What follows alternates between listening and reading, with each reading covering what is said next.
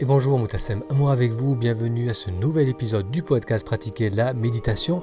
Et aujourd'hui, on va parler de phobie sociale. J'espère que votre été se passe au mieux. Ça va faire maintenant un mois et demi que j'ai publié le livre Apaiser l'esprit, livre dont je vous ai parlé lors des épisodes précédents. Je suis content de voir que le livre est apprécié. Il est euh, depuis quelque temps dans les livres euh, les plus achetés sur Amazon dans la rubrique stress, gestion du stress.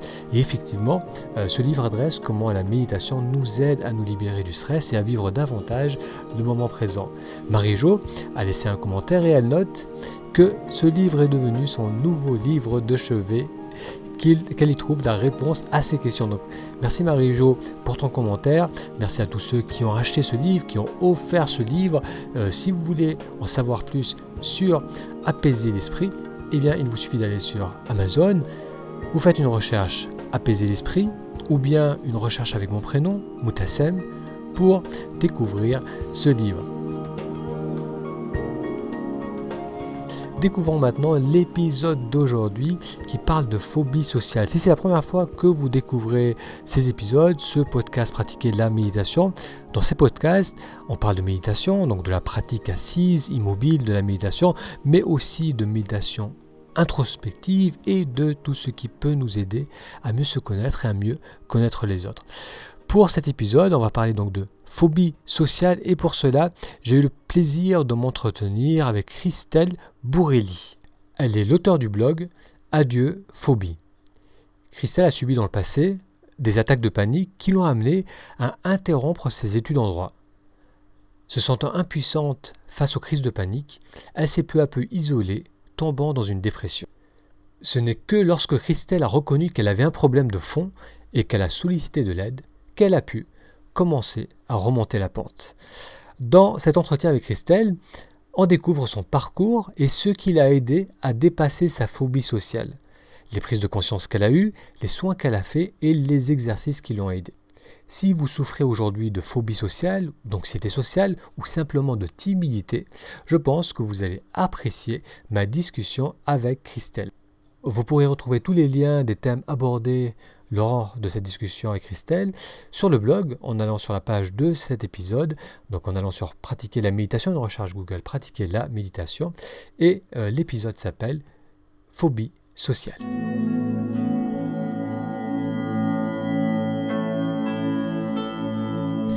Et bonjour Moutassem Amour avec vous, bienvenue à ce nouvel épisode du podcast Pratiquer la méditation. Aujourd'hui, on va parler de phobie sociale et pour cela, j'ai le plaisir de recevoir Christelle Bourrelli. Christelle, bonjour et merci de participer à ce podcast. Alors, je voulais qu'on parle ensemble de, phobie sociale. Tu animes un blog qui s'appelle Solution Antistress, solution avec un S, antistress.fr et euh, tu prends appui sur ton expérience personnelle pour euh, écrire ce blog, pour animer ce blog et aussi pour essayer de proposer des conseils aux personnes qui, suivent, euh, qui subissent un stress chronique. Alors tout d'abord, j'aimerais que l'on puisse ensemble définir ce qu'est la phobie sociale. Eh bien écoute, plutôt que moi de te proposer une définition, j'ai été la chercher, puisqu'il y a vraiment... c'est vrai que c'est important de pouvoir bien définir ce dont on parle, parce que des fois, on la confond avec la, avec la peur d'être, d'être jugé, tout simplement. La peur des autres, en fait, plutôt. Mais c'est pas tout à fait ça. En fait, moi, ce que j'ai trouvé, c'est que c'est une anxiété sociale euh, qui est anormale, en fait. Ça dépasse, parce qu'on a tous connu une forme d'anxiété sociale dans notre vie, c'est arrivé des fois. Alors, on peut penser à la timidité, hein, qui est une forme d'anxiété sociale, finalement. La phobie sociale, ça va au point où on est vraiment handicapé. Mmh. Euh, ça, ça handicape notre vie au point que on va tout faire pour éviter ce qui nous provoque, on va dire le mot, les attaques du panique. Parce que quand on est, on, a, on connaît la phobie sociale, on connaît les attaques du panique, ce que j'appelle les crises d'angoisse, en fait. Donc tout le monde, enfin, je pense, bon après, ça veut pas dire que toutes ces personnes qui connaissent les crises d'angoisse sont des phobies sociaux. Mmh. Mais quand on, il y a un point vraiment important, c'est quand on commence à rentrer dans le cercle vicieux de l'évitement de, c'est une anxiété anticipatrice en fait. On sait que voilà, il est arrivé une crise d'angoisse à telle euh, situation, souvent en rapport avec l'anxiété sociale, Par exemple, je vais au cinéma avec des amis, et puis dans la salle de cinéma, ça va pas du tout, j'ai une crise d'angoisse, et du coup, je vais éviter de sortir au cinéma. Et puis, petit à petit, euh, les crises d'angoisse peuvent arriver à d'autres occasions, et au final, je sors plus de chez moi. Voilà. Et c'est moi, c'est ce qui m'est arrivé. Sauf que euh, j'étais étudiante en droit, donc c'était compliqué parce que euh, j'ai dû arrêter mes études, je me suis enfermée euh, sur moi-même, au point que je n'osais même plus euh, sortir de chez moi pour aller acheter une baguette de pain. D'accord. C'était à ce point-là, quoi. Alors, bon, quand même, pour définir, ils l'ont- oui, c'est ça, ils disent vraiment, c'est, c'est, euh, la peur essentielle de la police sociale, c'est d'être observé attentivement, d'être jugé négativement. Et c'est vrai que j'avais toujours l'impression que quand je sortais, il fallait que je sois toujours parfaite. C'était un peu ce que je ressentais. Donc- mais c'est moi qui me mettais la pression, en fait. Hein. Mhm. Finalement, le regard qu'on pense que les autres nous portent, c'est nous-mêmes qui nous le portons, bien souvent. Est-ce que c'est quelque chose que tu as identifié assez tôt? Ça a commencé durant l'adolescence? Est-ce que ça a commencé plus tard? Est-ce qu'il y a eu un élément déclencheur à cela?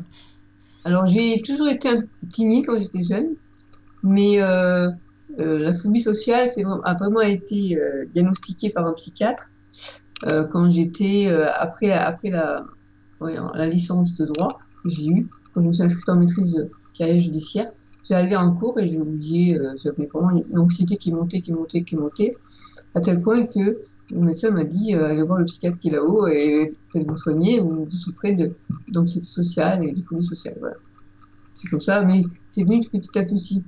D'accord, donc il n'y a, y a pas eu un élément particulier déclencheur, Non, une situation compliquée qui aurait euh, déclenché cela. C'est quelque chose qui s'est mis en place insidieusement. Et par contre, j'ai pas trouvé à l'époque des moyens de faire face à cette anxiété. Mm. Au lieu de, de me dire, Ah, c'est qu'une crise de panique, apprends à gérer ton, ton stress. Hein. Mm. Mais le stress est devenu une vraie phobie.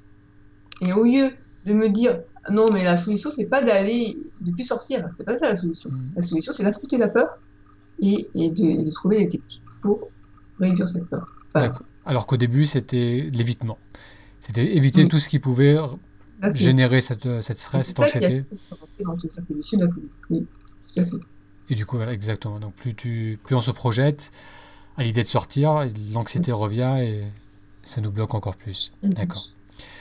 Qu'est-ce que, en quoi ça s'est répercuté sur ton quotidien, sur tes études? Ah ben, j'ai arrêté la fac. J'ai arrêté, j'ai tout arrêté. Et je me suis vraiment euh, euh, dans la dépression. Ça a été lié à la phobie sociale. J'ai été traitée pendant 5 ans. Comment tu vivais cela? Comme une, comme une injustice? Tu, ne comprenais pas pourquoi ça t'arrivait? Ou, ou tu te disais c'est qui je suis, c'est ma nature? Euh, je me posais même pas la question. Je me disais qu'est-ce qui m'arrive? C'était tellement mal que à un moment donné j'ai pensé au suicide, réellement. C'est-à-dire que c'était la, solution que je trouvais pour arrêter tout ça. Euh, bon, alors je l'ai pas fait heureusement, mais, mais euh, oui, c'était à tel point que, je trouvais pas de solution, en fait. C'était vraiment ça. Et euh, ouais. D'accord. Qu'est-ce qui a enclenché le changement? Quelle démarche tu as mis petit à petit en place qui t'a permis de, de reprendre confiance en, en toi, en la vie? Eh bien, euh, j'ai eu la chance de trouver un bon psychologue, parce que jusqu'à présent, j'ai été suivie par un psychiatre Mhm. qui m'a donné l'anxiolytique, antidépresseur, le médicament, ça n'a pas été la solution du tout. Mhm. Et quand j'ai débuté les entretiens psychologiques avec ce psychologue, et après, il m'a proposé un atelier de psychodrame. Donc, c'est une thérapie de groupe. Et ça, ça a été vraiment fabuleux. D'ailleurs, lui-même, il a été étonné de l'effet que ça a eu sur moi. Alors, est-ce que tu peux nous parler un peu de ce type de, thérapie? En fait, ce sont des thérapies collectives où, on est plusieurs personnes à avoir chacun notre problème. Et euh, il y a deux psychologues qui interviennent. Il y a celui qui anime la séance et celui qui, après, qui, note un compte rendu en fin de séance. On est plusieurs et en fait, on va chacun parler comme on veut.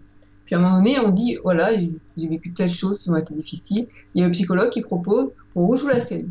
Et donc, on va choisir. Si c'est moi qui en ai parlé, je vais choisir parmi les personnes qui sont là telle personne va jouer le rôle de mon père, telle personne le rôle de ma mère, telle personne. Et moi, je joue mon rôle. Et on rejoue ça. Et à ce moment-là, quand on, il y a une émotion qui arrive, à ce moment-là, souvent le psychologue qui était là pose une main là, et ça fait tout de suite on ressent, et tu nous dis qu'est-ce que tu ressens. Et là, on- souvent, on, on ose exprimer une émotion qu'on a vécue à l'époque. Et, et le fait d'avoir l'émulation du groupe ça nous permet de revivre. C'est un effet un peu catharsis. Ouais, un effet un peu catharsis. Et ça soulage, ça libère. Et petit à petit, comme ça, je suis arrivée à dire des choses. Par exemple, la mort de mon grand-père, je m'étais culpabilisée en pensant que c'était moi qui, euh, du fait, comme je raconter ma vie, mais disons que j'ai cru que c'était moi, à cause, à cause, de moi qu'il était décédé. Donc pas du tout. Et le fait d'avoir pu l'exprimer, ça m'a. Bien sûr, j'ai pleuré, mais après, ça m'a vraiment libéré et j'ai compris que c'était pas moi. Pas ma faute. D'accord. Voilà. Euh, comment, comment s'appelle ce type de thérapie? Psychodrame. Psychodrame, d'accord, pour les personnes qui peuvent. C'est très difficile de trouver. C'est pas offert, pas offert partout. Hein. Non, non. Psychodrame, d'accord. D'accord. Après cette, euh, cet exercice, cette thérapie, est-ce que qu'est-ce que tu en as retiré? C'est-à-dire, est-ce que tu as gardé cette habitude de, de, mettre en mots ce que tu ressentais? Oui. Oui. oui. C'est vrai que ça, c'est, avec ce psychologue, y a psychanalyste, une orientation psychanalyste. Euh, J'aimais beaucoup parler avec lui parce que il y avait une écoute qui était, qui était différente du psychiatre. Le psychiatre, enfin bref, c'était. D'ailleurs, j'ai eu l'occasion de le revoir des années plus tard. Et euh, voilà, la seule chose qu'ils peuvent proposer, c'est des médicaments. Mmh. moi, c'est parce que tout ce que je cherchais. Et, euh, et après, j'ai euh, osé. En fait, ce qui m'a beaucoup aidé, c'est de prendre ma caméra un jour mmh. et, de, et de parler à ma caméra. Et, euh, et, et finalement, euh, j'ai trouvé, trouvé un intérêt, c'était que moi, la caméra, elle ne répondra pas, c'est-à-dire elle m'embêtera pas mmh. à m'interrompre ou quoi, poser des questions. Et puis, euh, ça me permettait, en, en, exprimant des choses, des fois, de pas en conscience de ce que j'avais dit. Voilà. Et, euh, et, ça pouvait être fort des fois. Et donc, ça faisait une sorte d'autothérapie, ça ça, bon, une autothérapie. Et ça m'a aidé en plus du psychodrame que je suivais à ce moment. D'accord. Alors, pourquoi, selon, selon, toi, le fait de mettre en mots ce qu'on ressent, ce qu'on pense, euh, nos idées sur ce qu'on est en train de, de, vivre, pourquoi, pourquoi selon toi, ça, ça nous aide, ça aide, ça aide autant? Euh, parce que euh, ce qu'on ne peut pas dire en mots, on le dit en mots à souvent. Et ça, c'est très clair. C'est très clair. Alors, d'ailleurs, pour ne plus avoir. Comment dire, la parole peut libérer. C'est vraiment ça, je. Ça va libérer. Mais encore faut-il oser aller faire l'introspection et ça fait mal hein, au départ. Hein. C'est clair. Hein. On va pas. Moi, j'essaie souvent avec ma mère. Je elle me disait, tu peux avoir une avoir des psy, tu, tu une psy pour moi. Je dis, non, tu peux pas faire jouer ce rôle-là. Mais je sais que quand il y a quelque chose qui t'embête, je sens quand tu n'oses pas dire la vérité. Et j'avais tendance à, à, à un peu pour lui dire, non, tu ne vas, pas dire la vérité. Vraiment, ce qui te dérange, c'est quoi Et euh, j'avais l'air de pouvoir euh, sentir un petit peu l'enfant intérieur qui était blessé. Et c'est souvent ce qui se passe aussi en nous. C'est qu'on est des adultes, mais l'enfant à l'intérieur, il est toujours blessé. Des fois, quelque chose qu'on entend ou qu'on dit, ça nous réveille euh, quelque chose qu'on a vécu dans le passé, qu'on n'a pas forcément conscience maintenant. Mais en cherchant un petit peu, si on s'exprime, on exprime ce qui ne va pas, eh bien, euh, on peut en prendre conscience. Et cette prise de conscience peut vraiment faire beaucoup de bien. Voilà. Ouais. Je pense que vraiment la, la parole est importante.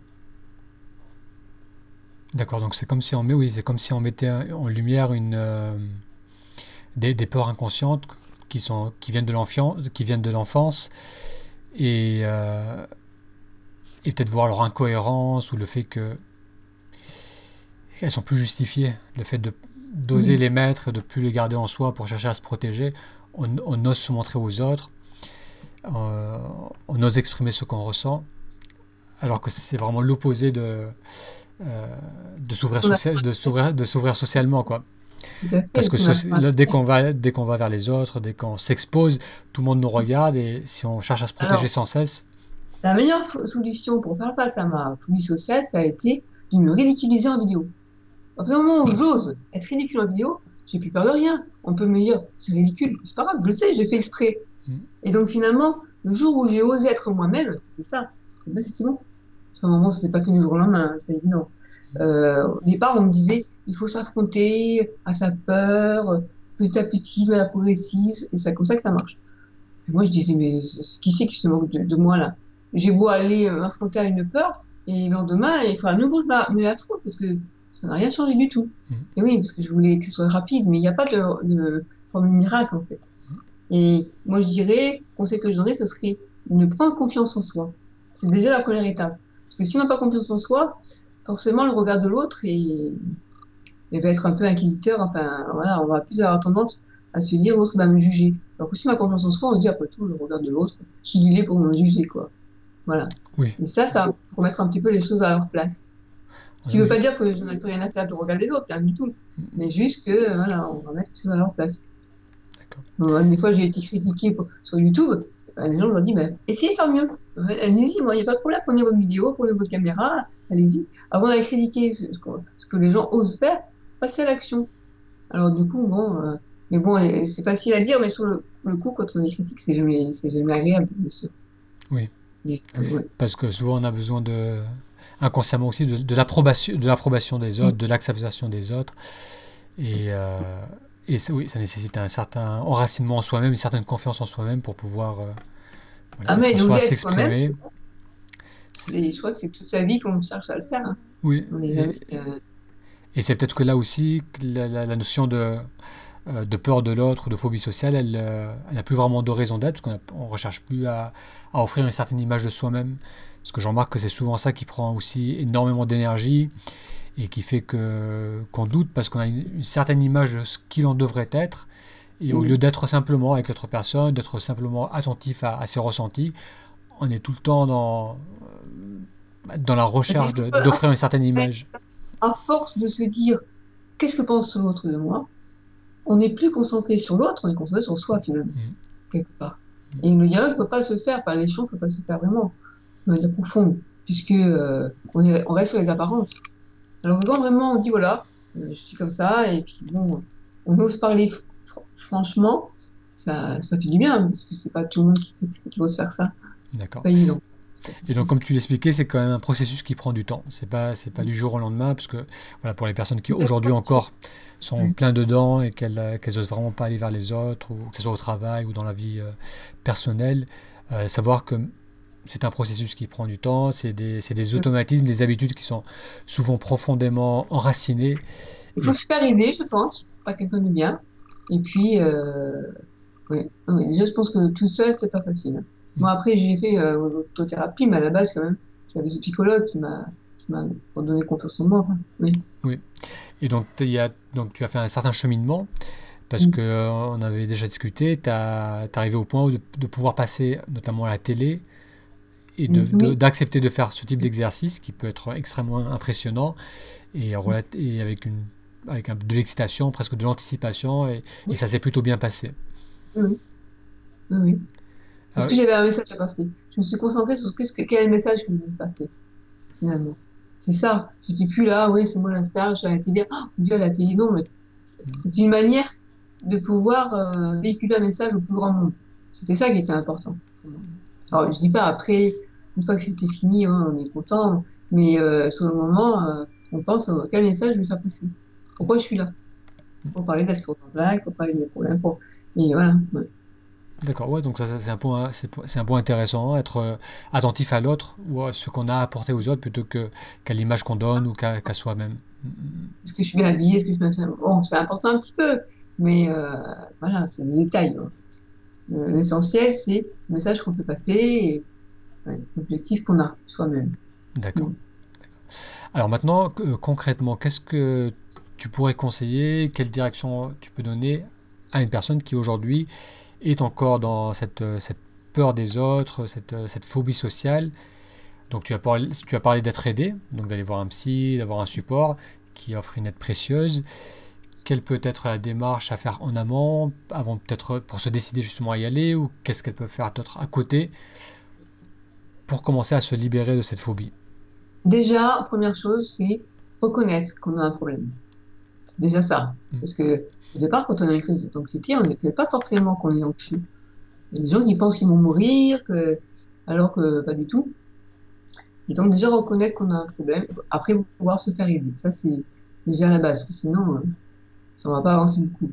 Et puis, euh, ah oui, il faut, faut pas prendre de courage, c'est pas simple. Il y, a des, y, a des, jours où ça va et des jours où on veut tout abandonner, mais euh, il faut s'accrocher. On, on sait qu'il y a certaines personnes qui peuvent guérir je suis la preuve vivante. Donc, euh, il faut, il faut pas perdre espoir. Je dirais ça. Euh, après, euh, oser demander de l'aide. Voilà. C'est ça finalement. Parce que déjà, si on reconnaît qu'on a un problème, après, on peut oser demander de l'aide. Sinon, moi, je sais que ce qui m'a permis de ne pas me suicider, c'est quand je dis, bon, là, euh, il faut que je demande de que je reconnaisse que j'ai un problème. J'avais appelé ma mère en disant, il euh, faut plus que je reste toute seule dans cet appartement parce que je me plaignais, quoi. Et euh, bon, avec, avec, le recul, elle m'a dit, ouais, j'en ai pleuré. Je me suis dit, oh, ma fille, ma pauvre, c'est arrivé.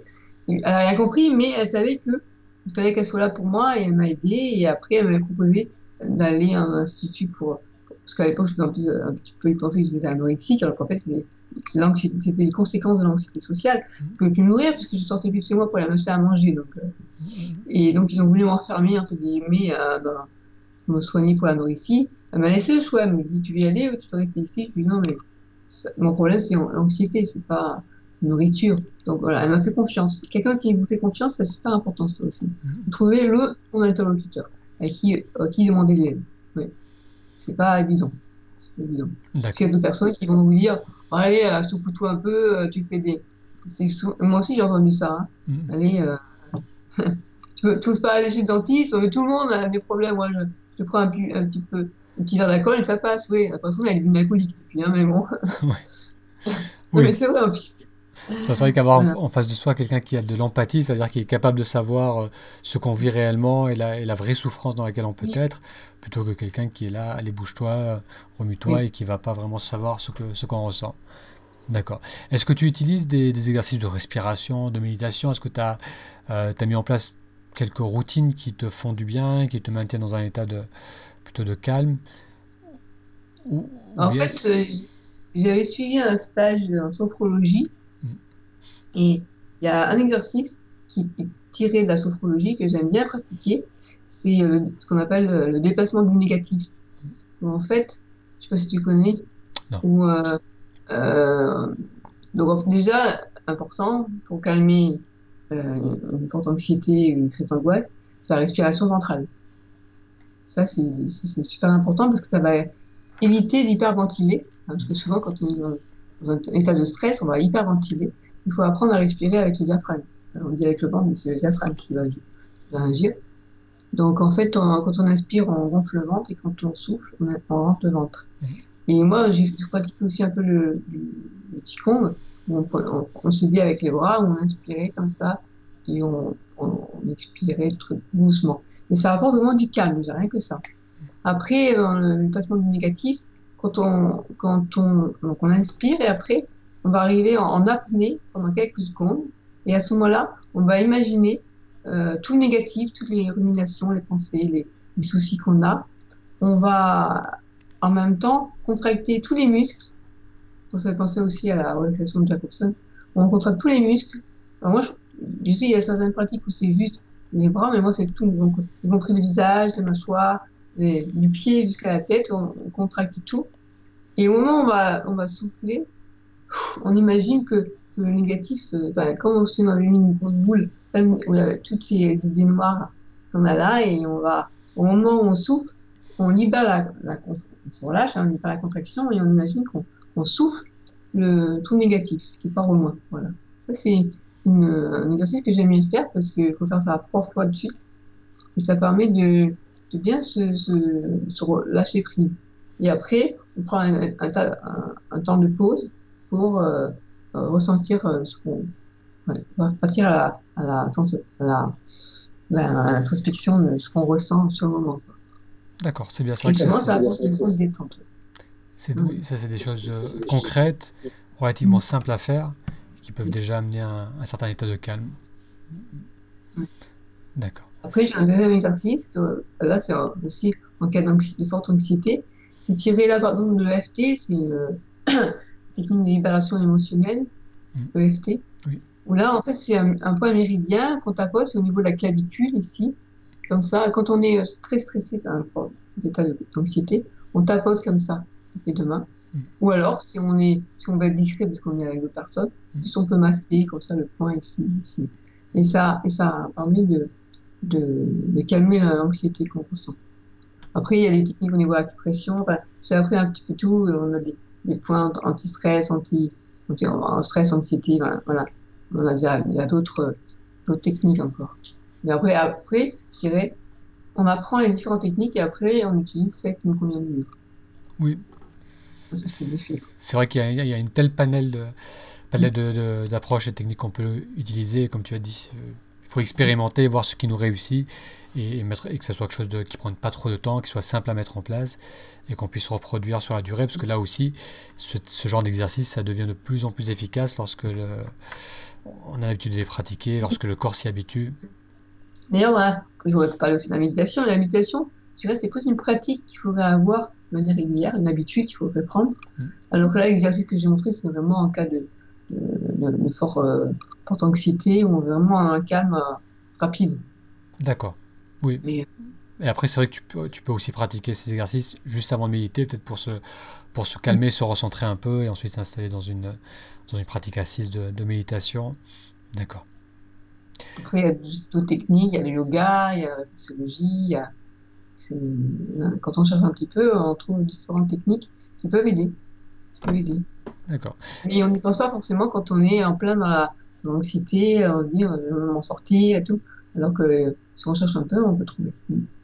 Oui, parce que dans, comme pour beaucoup de situations, que ce soit émotionnelles, physiques ou euh, des situations de vie, c'est euh, souvent c'est pas un changement radical, c'est pas une prise de conscience, c'est pas un déclic qui va tout changer, mais c'est souvent c'est plutôt des petites choses que l'on mm. que l'on va intégrer qui vont pouvoir amener une transformation.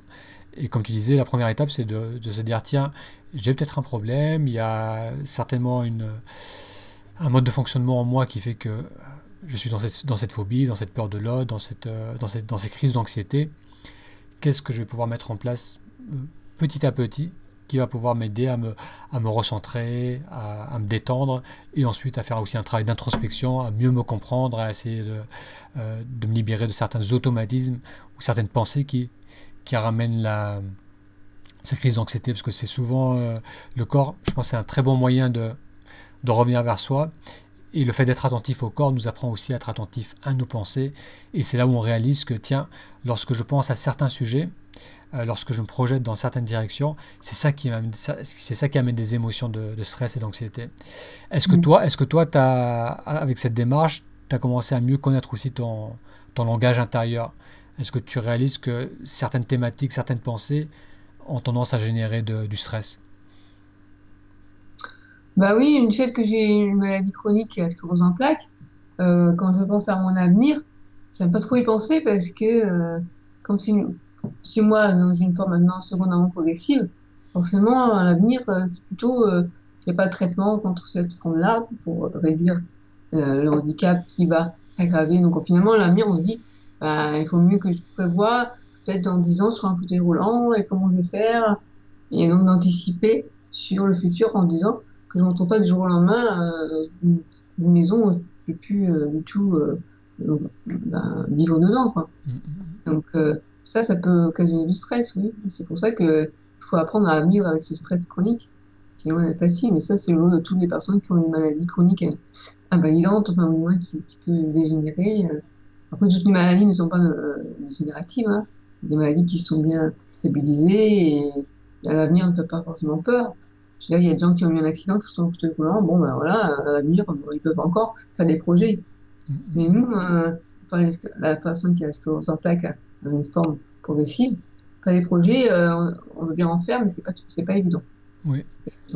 D'accord, oui, donc ça c'est un point important aussi, je pense, que tu, que tu amènes là, c'est que c'est vrai qu'on peut, euh, c'est important de se projeter, c'est important de prévoir, comme tu as dit, dans, dans, dans 10 ans, euh, ton cadre de vie doit être adapté à l'évolution de ta maladie, c'est une réalité. Mais en même temps, c'est pas quelque chose qui doit nécessairement euh, devenir du, du ressassement, de la, un sentiment d'injustice, un sentiment de peur, qui là va générer de l'anxiété, du stress. Donc il y a, on, peut, on peut se projeter mentalement, on peut avoir des projets, euh, donc on peut penser au futur, sans forcément générer du stress et de l'anxiété. Donc il y a les pensées productives, utiles, et les pensées du type rumination, qui là, mm. où c'est un langage intérieur qui, euh, qui nous bouffe de l'intérieur, qui nous fait que non seulement on va pas préparer le futur, mais on est en train aussi de, de pourrir notre présent. Oui. Mais donc si je me dis, euh, bon j'imagine en disant, je risque d'être un fauteuil roulant. Si j'ai programmé maintenant d'aménager mon cadre de vie, j'ai plus de raison d'avoir peur dans 10 ans. Et, et au mieux, peut-être dans 10 ans, je serai pas en fauteuil roulant. Mm. Et bon, voilà. Et, et ça, c'est un, un projet plutôt positif, puisque c'est pour nous permettre d'avoir une vie plus facile. Simple. D'accord. Ok Christelle, alors pour les personnes qui désirent en savoir plus sur ton travail, euh, sur tes blogs, euh, qui, euh, qui souhaitent te contacter peut-être, quel est le meilleur moyen de te contacter? Où est-ce que les gens peuvent te retrouver? Bien, donc sur le blog euh, solutionantistress.fr et puis bon, j'ai une chaîne YouTube aussi. Euh, euh, voilà, sorry. En fait, à la base, c'était sur la sclérose en plaques, à du lacet, et puis là, maintenant, euh, elle s'appelle Douleur et stress, je l'ai appelée. D'accord. Parce que c'est vraiment les deux thèmes qui m'intéressent beaucoup, parce que quand on est euh, à la phobie sociale, on, on est dans la souffrance aussi. hein. C'est une forme de souffrance aussi, c'est pas juste euh, mal de dos, quand on parle de douleur, c'est la différence entre la souffrance et la douleur, c'est que la souffrance, voilà, c'est mental aussi, et psychique. et, euh, voilà. D'accord, bah, tout ce que je ferai, c'est que je mettrai les, euh, tous les liens sur la page de cet article. Alors, je vais te laisser avec un- le mot de la fin. Qu'est-ce que tu aimerais dire aux personnes qui souffrent encore aujourd'hui de, de phobie sociale? Donc, est, euh, qu'est-ce que tu aimerais les laisser Qu'est-ce que tu aimerais leur, leur, voilà, leur- laisser comme message? J'ai envie, première chose, de leur dire que je les comprends, parce que je suis passée par là, que même si, voilà, j'ai la sclérose en plaques, c'est pas une maladie enviable du tout, je, c'est difficile à dire, mais je préfère encore être encore avec cette, avec cette maladie que revivre euh, ce que j'ai vécu quand j'avais la phobie sociale. C'était vraiment horrible. Donc, je, je comprends ce qu'ils vivent et euh, qui, qui passent à l'action pour changer leur, pour que ça pour sortir de là parce qu'on peut s'en sortir. Et c'est vraiment dommage. Et c'est un peu, envie, des années de gâcher. Si on a les moyens de pouvoir s'en sortir, il faut faire rien. Donc, euh, agissez. Agissez pour votre bien-être et votre, pour, pour vivre votre vie. Voilà. Osez vivre votre vie. Parce souvent, comme je disais, quand on a cette phobie sociale, c'est souvent qu'on commence par être soi-même et, et il faut commencer par, par oser être soi-même. Ça ira mieux après. Super, merci beaucoup Christelle pour ta participation à ce podcast et euh, je te souhaite beaucoup de réussite dans tes projets de blog. À très bientôt.